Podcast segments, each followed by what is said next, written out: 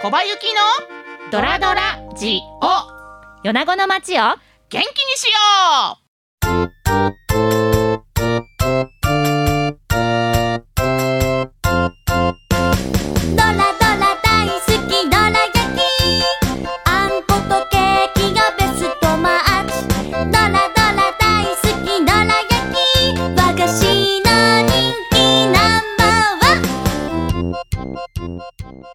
にちは。番組パーソナリティの小葉ゆきです。アシスタントのダラズ FM 柴です。この番組は私小葉ゆきとのご縁でつながる方々にご登場いただき米子を日本を世界を元気にする話題をお聞きしていこうという番組です。今日のゲストはこの方です。株式会社今井書店グループの代表取締役社長島秀吉さんです。よろしくお願いしますします。島です。よろしくお願いします。それでは皆さんもどら焼きを食べながらゆったりお聞きください。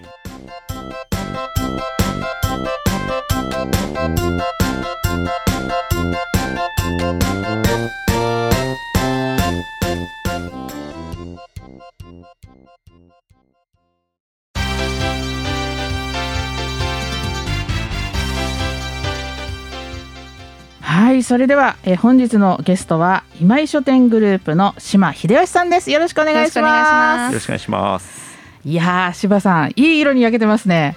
そうですね。はい。ちょっと黒くなってきてました。えーね突然のことですいません。あのまあの以前から島さんとは面識があるんですけれども、なんか今日お会いしてですねあら急に島さんなんかすごい締まった体されてるなっていうふうに思って、はい。色もちょっと黒くなられてなこれ何かあるんですか？そうですね。今走ったり、えっと泳いだり、自転車乗ったりうんしてて真っ黒になってきてましたね。はいあのね。スポーティーなんですよ走ったり、泳いだり自転車乗っ自たり転車乗ったりということはは？トライアスロンですね、そうですね。ねまああのトライアスロン去年ぐらいからうんやり始めて、うんはい。トレーニング続けてます。はい。へえすごいですね参加されるのは今回2回目ということですか？そうですね。短いトライアスロンを去年出たんですけど、うん。で今年は6月に1回あの短いの出るんですけど、うん。はい、7月の会計のトライアスロンに、うん。まあ、本番出ようと思ってます。頑張ってくださいね。はい、あ今トレーニングでものすごく忙しい時かもしれませんけれども。そうですね、まあ、あと1ヶ月になりますんで、ええ。はい、今あれですか毎日走ってらっしゃったり？そうですね、まあ、走ったり泳いだりあの自転車乗ったり何かしてますね。そうですか。はい、素晴らしいだからですよ。この締まった体そうで見てください、本当に、うん。ええ。もうツヤツヤされてますし。健康的な感じ健康そのでものという。ね今日はよろしくお願いいたします。願いします。それではですねまず最初にあの皆様これご存知だと思うんですけれど普段お世話になっている今井書店グループさん、えーこのことに関して簡単にすいません。ご紹介いただいてもよろしいでしょうか？はい、そうですね、今井書店グループですね、今年でですね、実は創業150年になります。150周年、はい。おめでとうございます、はい、ありがとうございます。創業は米子なんです。ええで1872年明治5年に、あの今井金文っていう創業者が、うん。あの立ち上げたんです。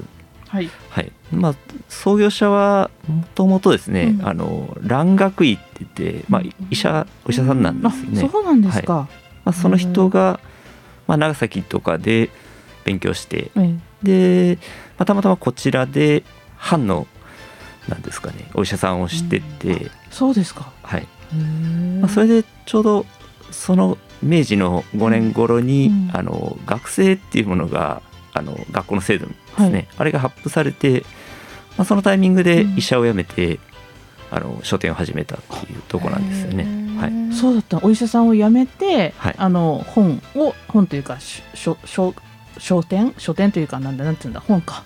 はい、学生のための書物を広げていこうというふうにされた。そうですね、まあ、やっぱりまあちょうどその頃って、うん。あの日本が、まあ、国が変わろうとする時代だと思うんです。はい。まあ、そこで知識をうん。得ることによって、まあ、あの人それぞれが、うん。あの知識を得ることで、うん。まあ、国うん地域であるとか、まあ、国が変わっていくっていう良くなっていくっていううん。まあそのためにこう知識をあの広めるためにはやっぱり書書籍だ。ということで書店を始めたというところですね。なるほど。やっぱり知識とともに、まあ、いろんなものをこう得ることによって文化が広まっていってで文化が広まればまたそれをですね地域の人たちが今度受け継いでいったりとかはいっていうものが作れていきますもんね。そうですね。これが口伝えだけではなくて、はあなるほど。最初のお店ってどこにあったかって分かってるんですか？最初はですね、えっと、小高町ですね、小高に。はい。小高町あありましたよね最近まで。そうですね。ちょうど今あの数年前に、うんうんうん。あの壊してしまったんですけえど、そうなんですね、はいありましたね。永田さんとこ永田の永田茶店さんに行くところに。そうですね。までの道でねありましたもんね、商店街に坂口米さんのお隣ですね。あそうですよね。はい。そうそうそうそう。あーな最近まであったんですねあ。りました。じゃあ今井印今井印刷？今井書店。今井書店。って書いてある看板で。あすごいなんか重厚な感じのた作りだなと思いながらはい、通ったことがありました。やっぱり当時はあそこの通りが多分一番の,、うん。まあ、あの物流が鉄道ではなくて、あの港からだった港からのでね。はい、やっぱ古い昔からの会社ってやっぱりあそこに集まってますようね。そうですね、はい。なるほどなるほど。そういった歴史をこう背景に今年で150周年とはい。いうことで、島さん自体があの社長になられたのは今から4年ぐらい前そうですね。はい。それはあ島さんもともとはあの米子のご出身ではなかったですよね？そうですね。兵庫県の西宮市ですね。西宮はい。西宮で生まれられてそれからこの米子にはい。ご結婚されて来られてなんですよね、どうでした？米子の印象は？そうですね。初めはあの何もないなと思ってたんですけど、ええやっぱりあれですね。うん噛めば噛むほど味が出るみたいな なんかそういうあの出てますか。ところがありますよね。はい。へはい、もう今は本当うんすごく楽しんで過ごさせてもらってますね。あ。と米子はすごいうんいいのは、ええやっぱ人がいいですよね。こうウェルカムみたいな、開放的ですよね、はい、もう本当初めて来て、うん。うん。まああのまあ初めは会社の人ですけど、ええ。もう本当皆さんに歓迎していただいて、ええ。仲良くしていただいて、えはい。まあやっぱ米子の人すごいいいなと思います。なるほど。米子に来られてもう10何年？17年。今年で18年になりますかね。はい。そうですか。じゃあ少しは米子弁も覚えられて米子弁覚えて、まあ大体意味はわかるんですけど、話すことはできないですね。なってない。ですか。米子弁はね、はい。い、いですよ。はい。ね。あのたくさん喋ってみてごしないよ。なんてね。いろいろね。あれあの本当にねいあの開放的な人が多いんですよ。そうですね。このは小林のドラドラジオにいらっしゃる方ももうみんな開放的で。すごい開放的で、あのもう汗ダクダクになって喋れるぐらいの熱量で お話ししていただいたりもしてるんですけれども、まあ、特徴かなというふうに思いますね。あそうか兵庫県で生まれられてどんなちっちゃい頃を送られたんですか島さん？い小さい頃ですか？うん、ま本当活発にされてたんですか？そうですね。そんなに活発に運動した方ではないと思いますけどね。はい。へえ今の姿を見るともうね、はい。バリバリこうはい。なのに学校内の持久走とかも僕一番みたいな感じだかななんて思ってたんですけど。本当平均的な、そうなんですね。はい少年ですえね。スポーツとかされてました？その頃。スポーツはまあななんか決まったものじゃなくて、うん。なんかいろいろ剣道やってみたり卓球やってみたりとかで、まあそこから高校大学がうん。あのなんですかね。うんあの馬術部って馬に乗ってたので、まあそこが一番長いですね。馬？はい。馬。馬。乗ったことあります？これ。馬乗ったことないんですよ。ないですよね。どんな感じですか？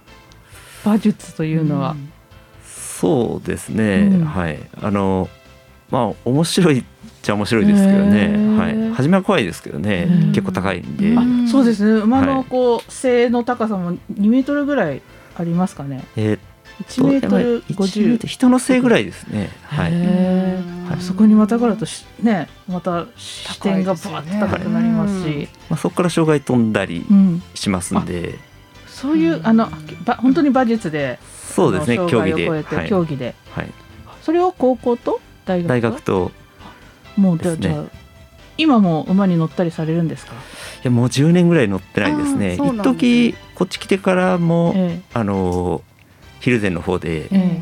数年ぐらい乗ったことがありますけど、うん。はい。へなるほど。なんか馬術はなんかなんかしっくりきました。なんかイメージにぴったりな感じイメージにぴったり失礼ながら。でした。はいありますあねの。あそうか島さんと馬みたいな、あ似合うなっていうふうに思いましたね、もともと興味がおありだったんですか馬術？もともと高校入った時に、うん。まあのーなんていうんですかね。そんなに運動するうん。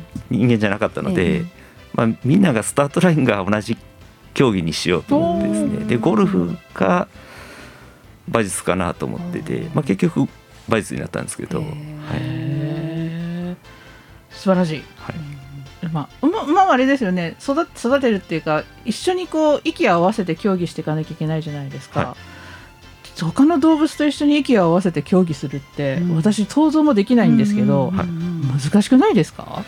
難しいですね、まあ、なので、まあ、落馬っていうのも結構しょっちゅうですね。うんうんうんうんしょっちゅうなんだ。はそっちなんですかはえいや体力はそんな使わないとおっしゃいましたけど、はい十分使うと思うんですそうけどねですね。はい。結構あの、うんこあの姿勢とかもはい。保たなきゃいけないですしそうよねねうんトレーニングとか必要だったりするんですか。トレーニング。グはあんまりしなかったですね。ーはい、今考えたらした方が良かったのかもわからないですけど、はい、まあ、どっちかというと技術のスポーツなので、へえ、技術なんですね、はい、だからまあ、まあ、男性の私うん。よりも技術が上の女性の方がうまかったり、へー。はい、へ障害飛んだりしますね。えそうなんですね、技術なんですね、はい、馬の技術じゃとあとまあ操る馬馬なんていうんですか？乗る人は。えーっと、な、なんていうんですかね。騎手？違う騎手、まあ、競馬の場合は騎手騎って言いますね ね。はいなんていうんですかね乗ってる人の方の技術も はいいるんですね、そうですね。へえあそういうもんなんですね、はい、馬のお世話からもう面倒見てですね。そうですね。へえ馬買われます？いや、やっぱりちょっと、はい、大変ですよね。こう、食べる量が半端ないんでそう。なんだ。はい、結構食べるんですね大馬さんはですね。はい。で、まあ、いろいろお金かかりますよね。うん例えば、蹄鉄。あれ、毎月、うんあの付け替えるんですけど。ああの足の爪ですね、その費用もとかもありますし。結構現実的な、うんはいそうなんですね、はい。そうなんだそうか馬足4本あるもうんん、な、はい四つ いるわけですまあ、ね。いろいろかかりますよね。うんはあなるほどでもたまにふと今も乗ってみたいなって乗りたいなって思うことあるんじゃないですか？そうですね。例えば、その旅行行った先で。大自然の中をはい。馬乗ってっていうのがあると、うん。なんか乗ってみたいなと思いますね。あー。そうですね。へえいいですね、まあ、一緒に一回は乗ってみたいかな、はい。うん。まあでもね、大山とかでうん。あそうです。気軽に乗れますよね。へはい。えぜひいいですね。買ってください馬。馬を飼うところから始めるんですね、はい。育てるところから育てるとねころから。初めてねコミュニケーション取って。なるほど。ああの島さんの意外な一面を。聞くことができました、ありがとうございます。で今はあのトライアスロンに向けてはい。バキバキに鍛えてらっしゃると、はい。体を動かすのがそんなに好きじゃなかったっていうところから、うん。なぜトライアスロンにっていうのがどんなきっかけだったんですか？きっかけがあった初めんですか？はですね、うん。やっぱ40過ぎてうん。ちょっと体力ちょっと落ちてくるよなと思って、うん。まあジムに通い出して、うん。まあジムの中で走ったりしてたんですけど、ええ走ったりあのマシン使ってうん筋トレしてたんですけど、まあ外にちょっと走りに行ってあとなんか一回マラソン大会10キロぐらいのものに出て、えそこからですね一回そのタイムが出たり順位が出るとあの次出た時にまたタイムが伸びたら楽しくてえへえでこうどんどん走ってて。うん。であとは自転車をやってみたかったんですよ。あのえまあ、あの小林さんと一緒にええ所属してった、まあ、あの米子商工業え青年部、で。で毎年うん。会計トライアスロン、そうですね。あのボランティアで見てるじゃバイクのと。ころでね、はい。大山のところでボランティアで参加するんですけど、で毎年、うん。あの自転車の人たち見てて、うん。やっぱりかっこよくてですうね、ん。でまあなんかどっかでやりたいなと思ってて、はい。へまあ、ちょっと走り出したので、えまあ、そろそろやってみてもいいかなと思って、うんでそこで自転車始めましたね。今いろんなところで乗られてますか？自転車。そうですね。んこの辺りやっぱりええ。自転車に乗られる、トライアスロンあるんで自転車に乗られる方多いんで,、おー。でその方たちとうん一緒に練習させてもらってて、でそうするとその方々はみんなトライアスロンやられるんで、うんうん。じゃあ水泳もやろうかみたいなあと一つ 揃えたら。会話がそういう雰囲気にさせていくんですね。はい。なるほど。で初めてでも挑戦しようとした時、勇気いったんじゃないですか？足を踏み入れていいものかみたいな。そう。ですね。でもなんとなく自然に、はい。あーでしたね。流れで周りの仲間の声とか、はい。あ大丈夫だよ大丈夫だよみたいなはい。ところで、あじゃあ出るかなみたいな。はい楽しみですね。初初会計トライアスロンは初会計初ですね。ね。はい。会計のトライアスロンも今年は40回の記念大会ですよね。そうですね。はい。いや40回うんで島さんが初出場。はい、まあ、完走できないといけないですよね。目指すところはまず完ま走ですか。ず完走ですね。そうはいですね。頑張ってください。はい。ありがとうございます。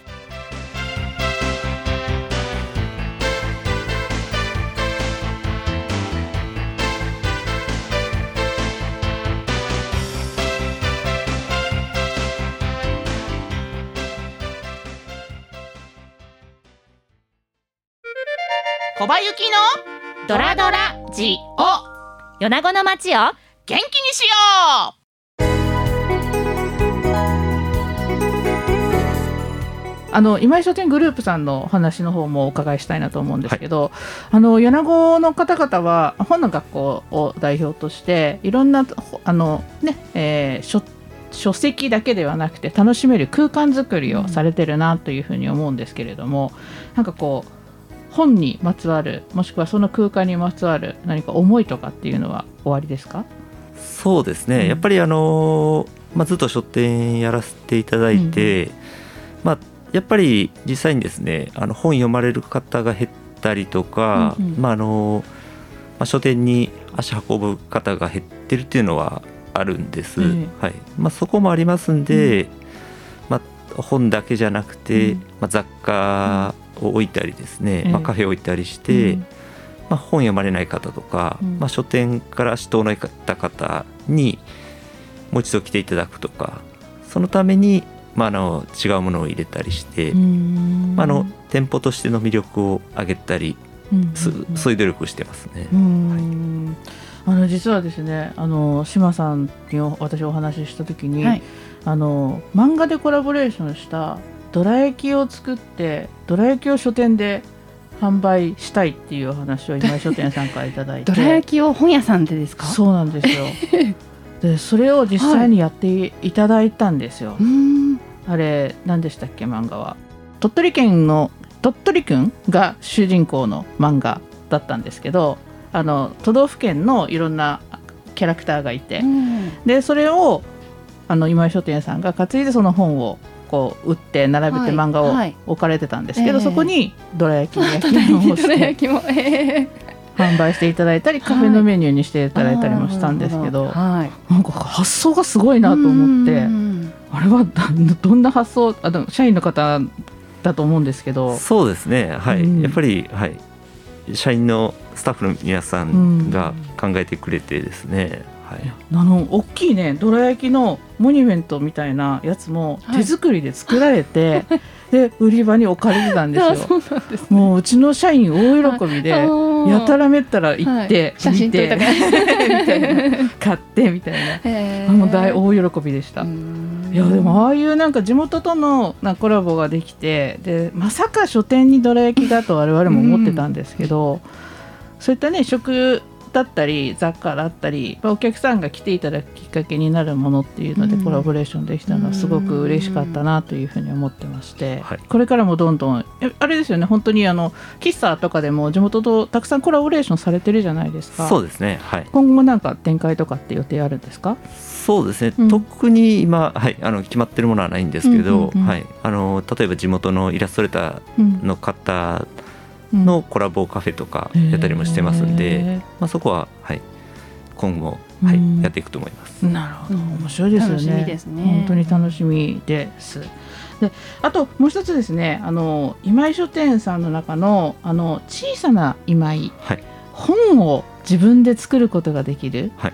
というのがあの私いろいろ話題で聞きましてちょっとどんなことができるのか教えていただいてもいいですか？はいえっとまあ、我々、まあ、書店なので、ええ。まあ、本買っていただくっていう方が多いんですけど、うん。まあ、大部分ですけどえね、まあ、あの結構うん。地元の本のコーナーとかもあったりしてですね、うん。で、まあ、その、まあ、本作るっていうのがですね、まあ、あの特別なものでなくて、うん。身近に作っていただけるっていう、んんんまあ、その相談もしやすいっていうことで、まあ、街中に、うん。あのその相談の拠点ですね、うんうん。を作らせていただいたっていうとこなんです。まあ、ちょうどこのうん。ダラズ FM の,、はい。まあ、あの数軒隣のとこになんですけど、お隣ですね。はい。そうですね。はい。へえ。いや自分で本を作るっていうこと今まで考えたことがなかったですようん。そうですね。へえ。いやどういう依頼とかが多いですか？作られる方。そうですね、まうん。あ、例えば俳句とか短歌とか、うんうん。まあ、ご趣味でやれる方とかは、まあ、それをまとめて一冊にされるとかですね。あと写真撮られる方が一冊にされるとか。いいですねうん。写真はね、うんはい。いろんな記録が集まってますもんうんね、ああなるほど。あとは例えば登山をされる方とかで、まあ、登山のその会のですね、うん。あの会報に書かれたものをずっと残されてる方がいらっしゃって、ええ。はい。まあ、50年ぐらいやられた方なんですけど、うんまあ、それをまとめて一冊に、うん。まあ、当時の写真とかと合わせて、まあ、自分のまあ半生ですよね、まあ、それを一冊にまとめられるとかですね。そういった方もいらっしゃいますね。いいですね。なんか記念にうん。ね、いろいろと。今フェイスブックとかでもあの一日一言みたいなのでずっと書かれてる方がいらっしゃるじゃないですか、はい。そういったのも溜まっていけば一つの本の冊子になりますもんね。そうですね、はい。ねやっぱりこ録とかね。う、はい、つけてるのはつけてらっしゃるでも、まとめないといけないので、うんうんうんうんまあ、そこのまとめて一冊にする、まあ、まとめるときに例えば、ええ。まあ、ちょっとここ直すとか、ええ。まあ、ここは外すとか、うんうんここは新たに書き加えるとか、まあ、そういったことを。あそういった編集とかデザインとかも全部相談させていただけるんですね。そうですね、はい、プロにやっぱり聞く方がね。本屋さんを作るところなので当たり前ですけどいろんな種類の紙があるんですよ。ああなるほど。紙好きにはたまらない場所ですよ。あの小さな今井さん。そうですね。本当にそうなんですよ。すね。すごく可愛い紙とか、ええ。こういろんな手触りいろんな厚さの紙があって紙好きなんですね。紙好きなんです。もうたまらないですねあの場所は、はい。あそうなんですね。たまにねワークショップとかもやられてますうんうんそうです今ねはい自分のノートを作ろうみたいな冊子を作れるんですけど紙とか表紙をこんな色にしようかなって選べたりして。楽しいですね。楽しいですよ。はい。はあ。今後作るっていう目的がなくてもうん。本当にちょっと紙を見に行くっていうのでも楽しめる場所ですあれは。素晴らしいですね。はい。まあ、あの本も、あの決まった、うん。あのサイズとかあの決まっうたん。紙とかっていう縛りはないので、うんまあ、あの本当この紙使いたいとか、うん。まあ、この表紙はこの方にしてほしいとか、うんうんうんまあ、製本の形とかサイズはこうだって、うんもう全てご自由にうん。決めていただけるので、まあ、すごく楽しいんじゃないかなと思いますね。そうですね。で。すよ。何かのね記念に例えば60になられた、70になられたみたいな記念の時に出されたりとかね、するといいんじゃないかなっていうふうに思いますし、またそれを本一冊から上限は何冊ぐらいまで作れるんですか？上限はいくらでもいくらでも。はいさすが本屋さんですね。はい。作れる。まあ、例えば あの全国で売りたいとか、うん。まあ、そういった方の場合はたくさんすることになりますんで、素晴らしい。うん。そういった夢が、もうすぐ相談しに行くのは、まあ、ただですよねって言っちゃおかしいですけど、全然はい。行かせてもらって、こんはない。紙でこんなん作りたいんだけど、みたいはないところで。はいまあ、例えば自分史を作ってみたいけどどうしたらいいだろうかっていう、あーもう全く何もないところからのご相談でも、あのいいと思うんです。ああ、なるほど、なまあ、るほど。そうしたら、あのプロの方が、はいそのためにはこういったものが必要で、こういった手順ですよっていうような。そうですねはい、ま大体それ、どのぐらいの期間で発刊できるんですか？あ、そこは原稿あるなしでっうんうんうんていうのは、うんあの大きく違ってくるんです原けど。稿ができて、もうこれで作りたいっていうふうになった場合は、多分大体3か月ぐらいで、はい。3ヶ月まあ、あのなんですかね。構成とかええ、があるんですよね。あ最終のこれ文字これでいいかとか、はい。レイアウトがこれでいいかっていう最終の確認をして、まずある程度のものをこちらで何ですかね、本の形に組ませていただいてうん。でそれをお預けして、えでチェックをしていただいて、えまあ、例えばそこに2週間ぐらいえあのお預けしてて、えでまあ、2週間の間でチェックされて、ええ。でそれ戻していただいて、うん。でそこを次我々がうん。直して、うん。でもう一度構成に。なるほどはないるほど、やっぱり出来上がったものに間違いがあったりえしてはいけないので、そうですね、まあ、そこはちょっと時間取らせていただいてますんで、えええええ。はい、なるほど、うん。どうですか？ね、一冊。作ってみなんかねやっぱり今の時代ネットとえか画面でこう文字を読むのが主流になってますけど、うん。やっぱり紙にこう印刷してあるっていうのの良さがあるので、うん。もう絶対続けてほしいなと思います。小さな今井さん。うん。なるほどあそこにも本作りたい方がスタジオの奥に、手挙げてます。んで、ね分厚い自分史が出来上がりそうな。いろんなことをこう、ねはい。語りたいっていう方がね、お一人いらっしゃってね、あのしっかり聞かれてると思いますのでね。ええ。それではですね、あの島さんの元気の源を教えていただいてもよろしいですか？そうですね。やっぱりこう元気の源はうんアルコールですかね、アルコール？あはい。意外でした。おお酒ですよね。うん。ドキあやっぱりそうですか。はい、はい美味しいですもんね。特に何が好きですか？まあ、何でも好きですね。ビール飲んだりワイン飲んだり。はい。日本酒も好きですし。なるほど。はい、ね。トレーニングの後に飲んだりも。そうですね。なんかだから飲むためにトレーニングしてるっていうのはありますね。あ美味しいお酒を飲むために。はいいやそれは目的が明確ですね。はい。美味しくなりますよねやっぱり。これからの季節本当にね美味しいお酒が、うん。美味しいものがはい。飲める時期が来ますから、まあ、そうですね。トライアスロン終わられたらしっかり飲んでいただいて。そうですね。あと1か月ちょっとですよね。はい。はしっかりとトレーニングに励んでいただいてというふうに思います。はい。はい、ありがとうございましはいた。ありがとうございます米子を日本を世界を元気にする話題をお聞きしてきました。それではまた次回お会いしましょう。またね。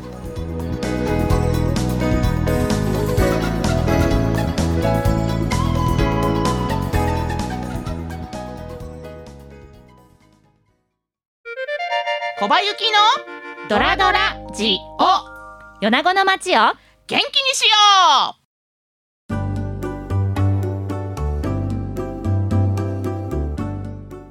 今井書店さん島さんありがとうございました。出版物が広がればこれからの時代に必要な知識や文化が人々に普及する一人一人がそれを享受すれば地域が変わっていくという創業者の思い島さんの魅力そして本の魅力が伝わったのではないかと思います。